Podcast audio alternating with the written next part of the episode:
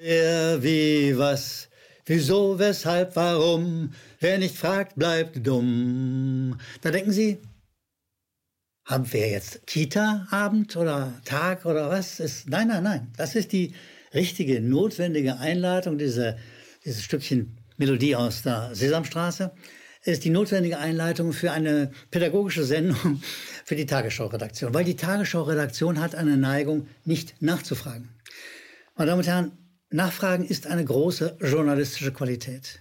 Journalismus funktioniert, ich will nicht sagen nur, aber im Wesentlichen durch Nachfragen. Eine gute Frage ist wie ein Dumm-Dumm-Geschoss. Sie reißt Löcher auf. Sie macht Platz für Nachdenken. Nachfragen und Nachdenken hm?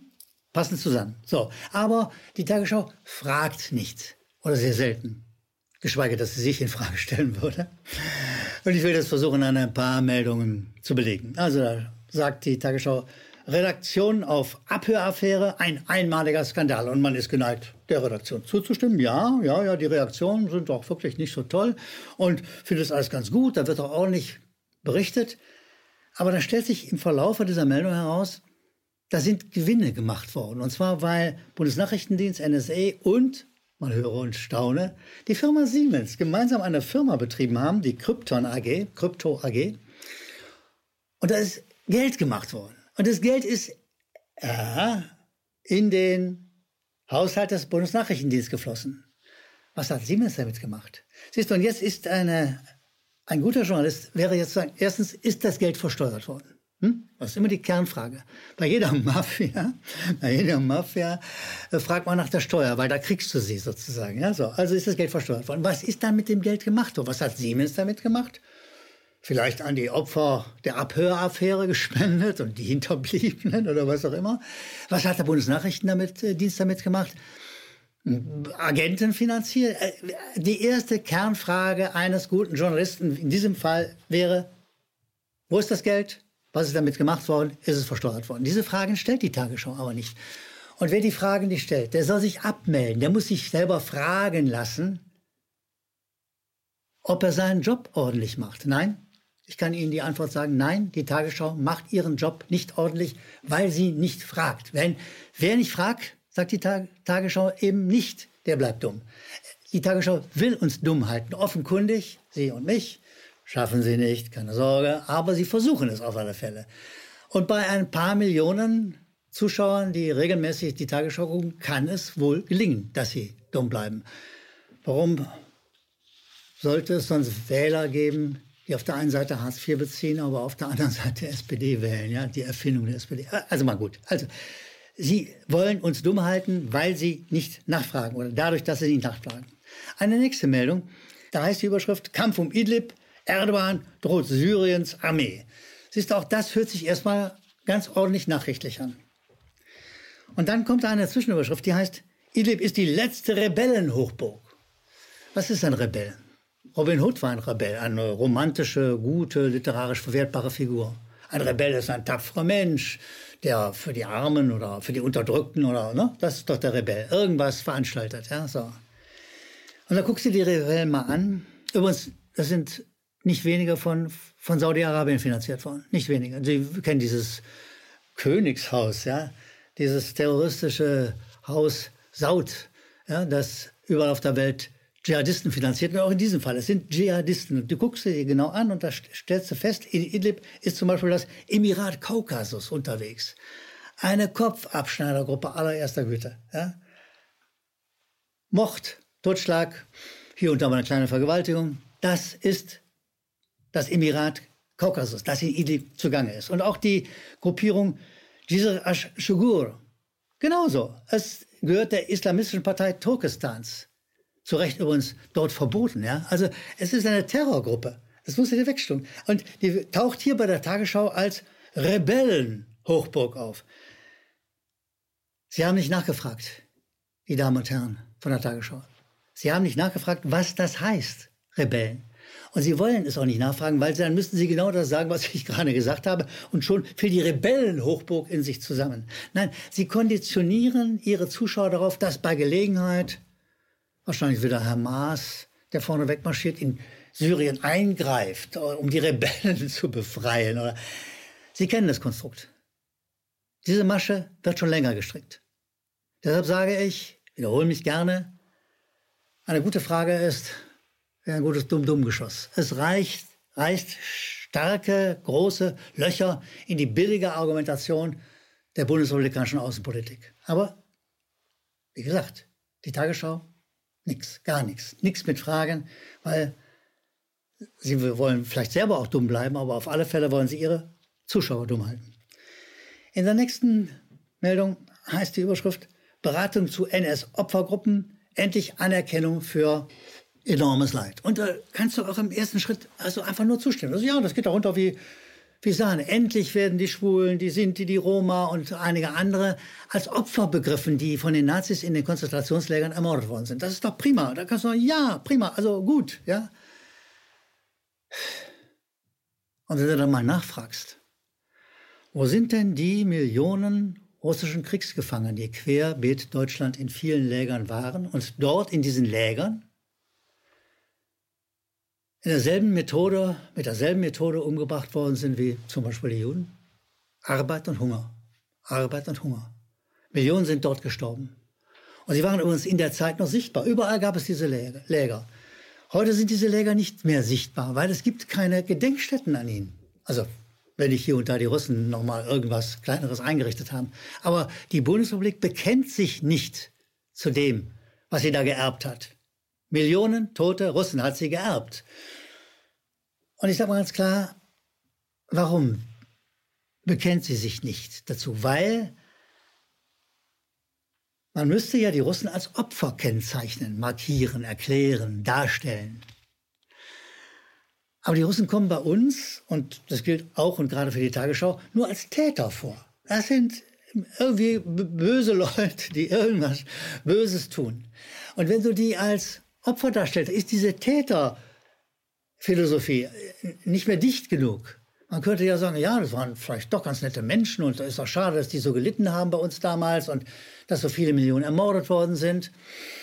Bloß nicht, bloß nicht. Weil, und jetzt mit aller Deutlichkeit, weil Täter, gegen die kann man rüsten. Täter könnten uns ja vielleicht bei Gelegenheit überfallen. Es gibt kein Kennzeichen dafür, gar nichts, nicht kein Anzeichen, nichts, gar nichts. Ist, nirgendwo gibt es eine Kriegsvorbereitung der Russen, aber in unserer Propaganda sind sie sozusagen diejenigen, die demnächst irgendeinen Krieg gegen uns führen. Deshalb müssen wir rüsten, rüsten, rüsten, rüsten. Und siehst du, und deshalb dürfen die Russen keine Opfer sein. Sie bleiben, sind und bleiben Täter.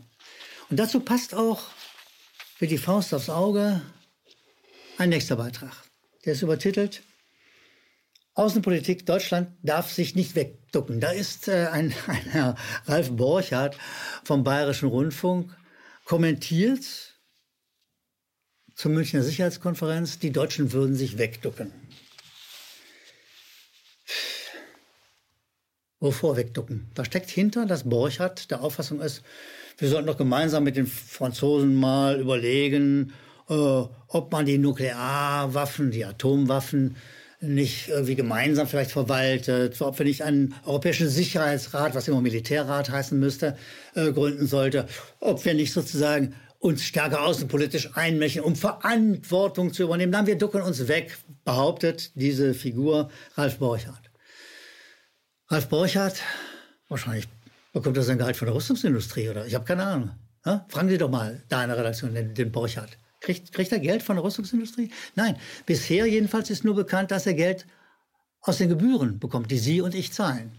Und der erzählt, wir sollen uns nicht wegducken, sondern tapfer wie Macron, erfrischend anders, übertitelt er einen Abschnitt seiner Überlegung, erfrischend anders sollen wir doch mal über offensive EU-Kriegsvorbereitungsstrategien nachdenken. Ist doch. Da Fragen wir mal, warum. Weil wir wollen nicht dumm bleiben, wie das die ARD gerne wünscht. Warum darf der das? Darf der eigene Außenpolitik machen auf unsere Kosten? Darf er eigene Kriegsvorbereitung auf unsere Kosten machen? Und die Frage, die wir auch stellen, weil wir wollen nicht dumm bleiben. Man entlasst ja diesen Typen. Man schmeißt ihn raus aus der Redaktion. Jemand, der einen solchen Kommentar abliefert, der darauf orientiert, Kriege vorzubereiten, der hat nach allem, was wir im Grundgesetz stehen haben, nach allem, was die Tradition uns in Deutschland lehrt, der hat da nichts zu suchen. Der bereitet Kriege vor. Das ist einer, der uns verarschen will, in Richtung Krieg treiben will. Deshalb sage ich klar und deutlich, kein Platz für solche Leute in Redaktionen, die wir bezahlen. Weil wir, meine Damen und Herren, Sie und ich, wir sind nicht dumm. Wir stellen die richtige Frage und wir erwarten bei Gelegenheit von der ARD eine anständige Antwort. Ich bin nicht so richtig sicher, ob wir sie kriegen. Aber wir stellen diese Frage. Da lassen wir nicht locker. So, meine Damen und Herren, geht's verdammt nochmal nicht. Sie, meine Damen und Herren, beweisen uns jedes Mal mit den vielen Mails, die wir bekommen an die unten eingeblendete Mailadresse, senden viele von Ihnen viele Mails, beweisen jedes Mal, Sie stellen die richtigen Fragen, Sie denken nach, Sie denken mit. Und aus der Fülle der Mails will ich mal ein paar wenige, alle kann ich nicht vortragen, ein paar wenige hier erwähnen. Da ist Helmut Weber aus Bad Rodach, der sagt, dass er das Hütchenspiel, das wir in der letzten Videoserie Der Macht um acht mh, mm, gezeigt haben, dass er das großartig findet und er findet es auch sehr zutreffend und er fragt nach diesem Lob übrigens über Helmut Weber, herzlichen Dank für das freundliche Lob. Äh, er sagt dann, mh, ob wir, die Macht um acht, ob wir ihm was empfehlen können, wo er kurz und klar und äh, relativ wenig zeitaufwendig gute, klare, saubere Nachrichten bekommt. Lieber Helmut Weber, da habe ich nicht viel Hoffnung. Das ist leider so. Sie müssen querbeet im Internet und anderswo nachgucken, nachlesen, nachforschen, um Nachrichten zu bekommen. Man braucht ein Patchwork, ein Geflecht von vielen verschiedenen Quellen, um gute Nachrichten zusammenzubekommen und so auch zu vergleichen. Selber nachdenken macht schlau. Wirklich, es ist so. Es geht kein anderer Weg dann vorbei. Andreas Haselow aus Zesen sagt, er hätte am 6. Februar doch tatsächlich mal eine Meldung in der Tagesschau über Julian Assange äh, mitbekommen. Und Sie wissen, Julian Assange, das ist der tapfere Journalist, der in London im Gefängnis einsitzt und den die USA zu gerne vor einen amerikanischen Richter kriegen würden und zu gerne mindestens lebenslänglich, wenn nicht sogar mehr und Schlimmeres verurteilen würden. Und da hatte die ARD die Neigung, sich bisher regelmäßig davor zu drücken und dann hat sie doch was gemeldet und Andreas Hasel hat es gesehen, aber er sagt dann, dass das Video, dieses, äh, dieses Aufdeckungsvideo, das Assange rausgeholt hat, hm, dass das dort als Aufdecken vom geheimen Material bezeichnet worden ist und er meint, und Andreas Hasel, da haben Sie völlig recht, es müsste heißen, es ist Aufdecken amerikanischer Kriegs, US-amerikanischer Kriegsverbrechen. Genauso ist es. Davor drückt sich die ARD. Das traut sie sich nicht zu sagen. Jan Lolling aus äh, Berlin schreibt uns und sagt, liebes KenFM-Team, lieber Herr Gellermann, herzlichen Dank für die Arbeit und äh, ja, ihr seid das neue Westfernsehen, sagt Jan Lolling. Das ist eine interessante Formulierung und das hatten wir noch nicht. Äh, und ohne euch, sagt er, könnte man verzweifeln. Naja, also wir geben uns Mühe, sozusagen Lücken zu schließen. Das ist unser Job und das machen wir gern und hoffentlich passabel. Aber sagt Jan Lolling, ich will euch auf das ZDF äh, und die ZDF-Informationen aufmerksam machen und die seien mindestens so schlecht wie die von der ARD.